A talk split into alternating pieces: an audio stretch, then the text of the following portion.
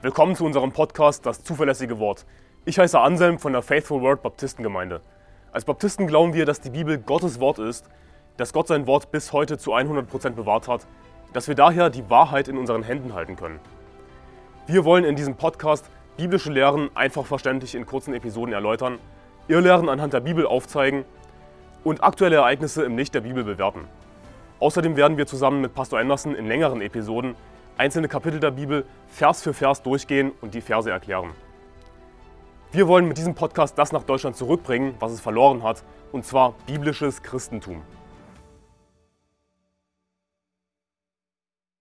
In Matthäus Kapitel 3 haben wir zuletzt von der Taufe Jesu gelesen und Jesu Taufe war sein erstes Auftreten als erwachsener Mann in der Bibel. Und zwar heißt es in Lukas Kapitel 3, Vers 23, dass er ungefähr 30 Jahre alt war als er seinen Dienst begann. Und Jesus begann seinen Dienst eben nach seiner Taufe und sein Dienst beginnt mit einem ungewöhnlichen Ereignis und zwar mit der Versuchung Jesu, von der wir jetzt in Matthäus Kapitel 4 lesen.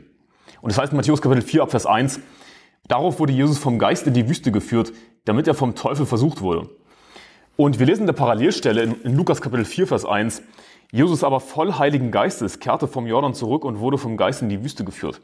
Also Jesus war durch die Taufe voll Heiligen Geistes. Die Taufe ist ein entscheidender Schritt im Leben eines Christen und war auch ein entscheidender Schritt im Leben Jesu. Denn mit der Taufe zeigen wir an, dass wir jetzt in einem neuen Leben wandeln wollen.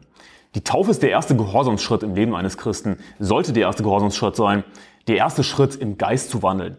Das sehen wir eben auch bei der Taufe Jesu in Lukas Kapitel 4, Vers 1, dass er voll Heiligen Geistes war. Und das erste, was der Heilige Geist tut, ist, dass er Jesus in die Wüste führt, damit er vom Teufel versucht würde. Das heißt, Gott hatte es bewusst gemacht, dass Jesus versucht wurde vom Teufel.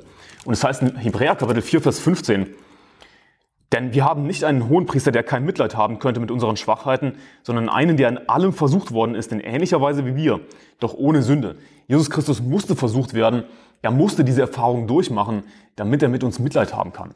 Siehst du, wir haben einen Retter, wir haben einen Gott, der mit uns Mitleid haben kann. Jesus Christus versteht uns. Er weiß, wie es ist, ein Mensch zu sein.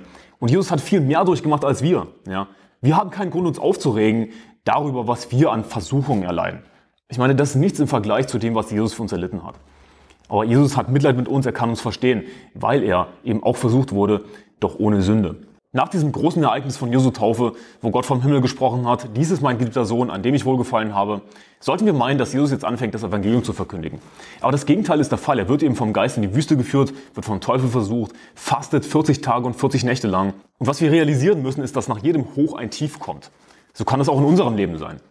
Und so war es zum Beispiel auch bei dem Propheten Elia, der genauso wie Jesus 40 Tage und 40 Nächte gefastet hat. Er hatte für den Herrn geeifert, wurde dann verfolgt von Isabel, ist in die Wüste gegangen und hat Gott gebeten, dass er ihn sterben lässt. Das ist ein ziemliches Tief nach so einem Hoch. Dann heißt es weiter in Matthäus Kapitel 4, Vers 3, und der Versucher trat zu ihm und sprach, wenn du Gottes Sohn bist, so sprich, dass diese Steine Brot werden. Und wir wissen natürlich schon aus Vers 1, dass es sich bei dem Versucher um den Teufel handelt. Der Teufel ist der Versucher, er versucht Jesus Christus, er versucht uns als Christen, versucht uns zu Fall zu bringen. Dann heißt es in Vers 4, er beantwortete und sprach, es steht geschrieben, der Mensch lebt nicht vom Brot allein, sondern von einem jeden Wort, das aus dem Mund Gottes hervorgeht. Also Jesus antwortet wie auf den Teufel, mit Gottes Wort. Jesus Christus ist das Wort. Ja, im Anfang war das Wort und das Wort war bei Gott und das Wort war Gott. Natürlich antwortet Jesus Christus perfekt mit Gottes Wort.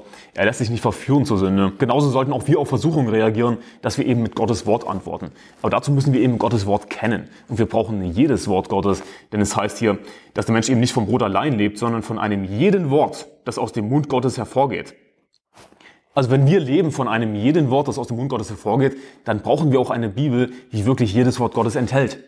Und das ist aber heutzutage nicht unbedingt der Fall, denn es gibt falsche, korrupte Bibelübersetzungen, wie zum Beispiel die schlechte Nachricht, die Hoffnung für niemanden und wie sie alle heißen, NGÜ, NEÜ. Ja, lies eine richtige Bibelübersetzung. Lies nicht diese Fälschungen, die Bibelverse weglassen, Bibelverse verdrehen, sondern lies die Schlachter 2000 am besten. Das ist die derzeit beste deutsche Bibelübersetzung. Damit bist du auf der sicheren Seite. Und dann heißt es weiter in Vers 5, darauf nimmt ihn der Teufel mit sich in die heilige Stadt und stellt ihn auf die Zinne des Tempels und spricht zu ihm, wenn du Gottes Sohn bist, so stürze dich hinab, denn es steht geschrieben und so weiter. Also der Teufel redet hier wie ein Atheist im Grunde genommen. Oder andersherum, Atheisten reden wie der Teufel. Ja, dass sie Gott herausfordern. Ja, wenn du Gottes Sohn bist, so stürze dich hinab. Ja, stürze dich einfach hinab und guck, was Gott macht, ob Gott dich rettet, so nach dem Motto.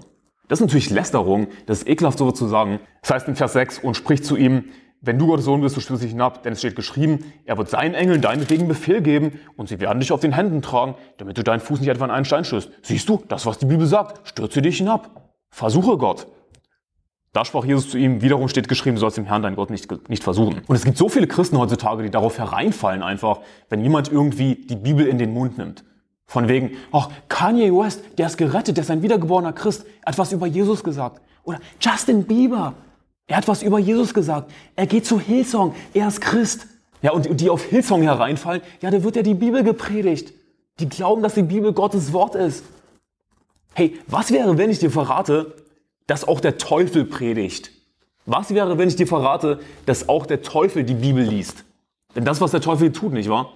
Er zitiert die Bibel und legt die Bibel aus. Er legt sie natürlich falsch aus. Siehst du, soll ich glauben, dass der Teufel Christ ist, weil er die Bibel in den Mund nimmt? Soll ich glauben, dass der Teufel deswegen ein wiedergeborener Christ ist? Aber siehst du, genauso wenig wiedergeborene Christen sind irgendwelche Hollywood-Stars, die behaupten, Christen zu sein. Oder die mal irgendwie was Christliches in den Mund nehmen. Von wegen, ich habe gebetet. Oh, mein Lieblings-Hollywood-Star ist gerettet. Er hat gebetet. Das sind Lügner. Die sind vom Teufel. Auch der Teufel predigt. Nur weil irgendjemand sagt, ich glaube an die Bibel, dass die Bibel Gottes Wort ist, das heißt nicht, dass derjenige wirklich gerettet ist. Das heißt nicht, dass derjenige wirklich Christ ist. Und es gibt so viele Freikirchen heutzutage, die ein falsches Evangelium lehren, die aber so bibeltreu daherkommen. Ja, wir glauben, dass die Bibel Gottes inspiriertes Wort ist. Wir glauben an die Dreieinigkeit, an die Jungfrauengeburt. Wir glauben an das alles. Und man könnte denken, ja super, klingt ja alles ganz toll. Und Christen fallen darauf herein, weil sie eben nicht genug die Bibel lesen. Der Teufel liest mehr Bibel als sie, sozusagen.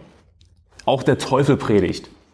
Ja, nur weil die Bibel gepredigt wird, heißt es noch lange nicht, dass die Bibel richtig gepredigt wird.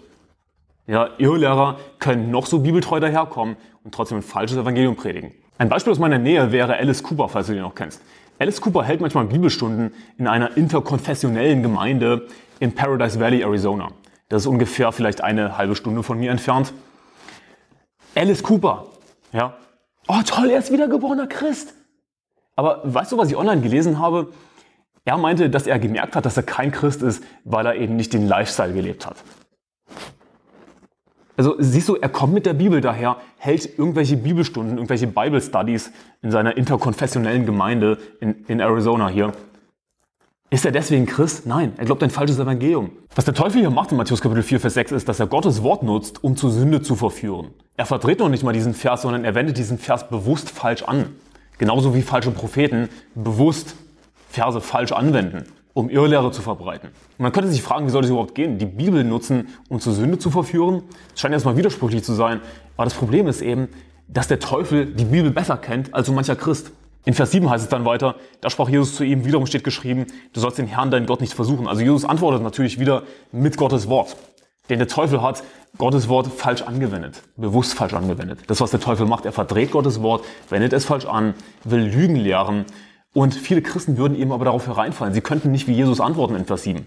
Sie wüssten nicht den richtigen Bibelvers, wenn Leute daherkommen und sagen, oh, wir können Alkohol trinken als Christen, ja. Jesus hat auch Wein getrunken. Siehst du? Hm? Jesus hat auch Wein getrunken.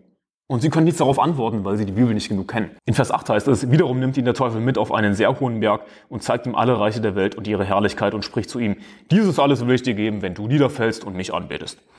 Und was wir hier realisieren müssen ist, dass es sich natürlich um ein übernatürliches Ereignis handelt. Warum spreche ich das an? Weil es Leute gibt, Flacherdler, ja, Flachpfeifen, die allen Ernstes glauben, dass die Erde eine Scheibe sei. Und diese Leute ziehen die Bibel in den Dreck. Ja, das sind keine Christen, die sowas behaupten. Das ist nicht, was die Bibel lehrt. Die Bibel lehrt einen Globus, keine Scheibe. Aber es gibt diese Flacherdler, die diesen Vers eben heranziehen, ja, genauso wie der Teufel Verse heranzieht, um Schwachsinn zu lehren. Sie ziehen diesen Vers heran und sagen, siehst du, die Erde ist flach. Denn es heißt ja hier, wiederum sind die Teufel mit auf einen sehr hohen Berg und zeigt ihm alle Reiche der Welt und ihre Herrlichkeit. Siehst du, wie könnte Jesus alle Reiche der Welt sehen, wenn die Erde nicht flach ist? Das würde ja gar nicht funktionieren. Aber das ist so dümmlich, sie realisieren gar nicht, dass es natürlich ein übernatürliches Ereignis ist. Und zum Thema Flacherdler habe ich schon eine Folge gemacht, werde ich dir unten verlinken in der Beschreibung, wie immer. Dass das hier ein übernatürliches Ereignis ist, sehen wir besonders in Lukas Kapitel 4, Vers 5, wo es nämlich heißt, da führte der Teufel ihn auf einen hohen Berg und zeigte ihm alle Reiche der Welt in einem Augenblick. In einem Augenblick. Das ist übernatürlich, das ist nicht normal. Ein weiterer Beweis, dass die Versuchung hier so ein übernatürliches Ereignis ist, ist der Fakt, dass die Reihenfolge der einzelnen Versuchungen eine andere ist im Lukasevangelium. Warum? Weil Gott außerhalb von Raum und Zeit steht. Für Gott existiert keine Zeit.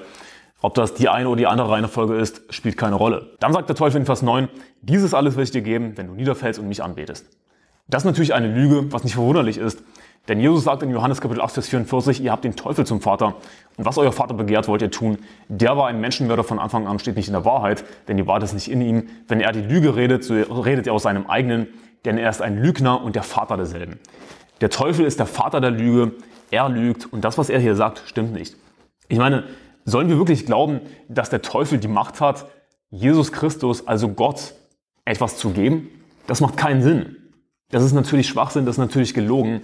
Ja, Jesus Christus selbst sagt, mir ist gegeben alle Macht im Himmel und auf Erden. Nicht der Teufel entscheidet darüber, was Gott bekommt, sondern Gott entscheidet darüber, was der Teufel bekommt. Natürlich ist Jesus nicht auf diese Lüge des Teufels hereingefallen, dass der Teufel ihm irgendwie alle Reich der Welt und ihre Herrlichkeit geben würde, wenn er niederfällt und ihm anbetet. Aber Menschen fallen darauf herein.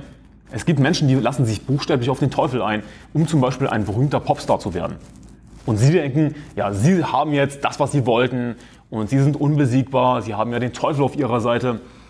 Aber Gott wird über sie lachen. Gott lacht über sie, er lacht sie aus, denn sie werden zur Hölle fahren mit dem Teufel zusammen.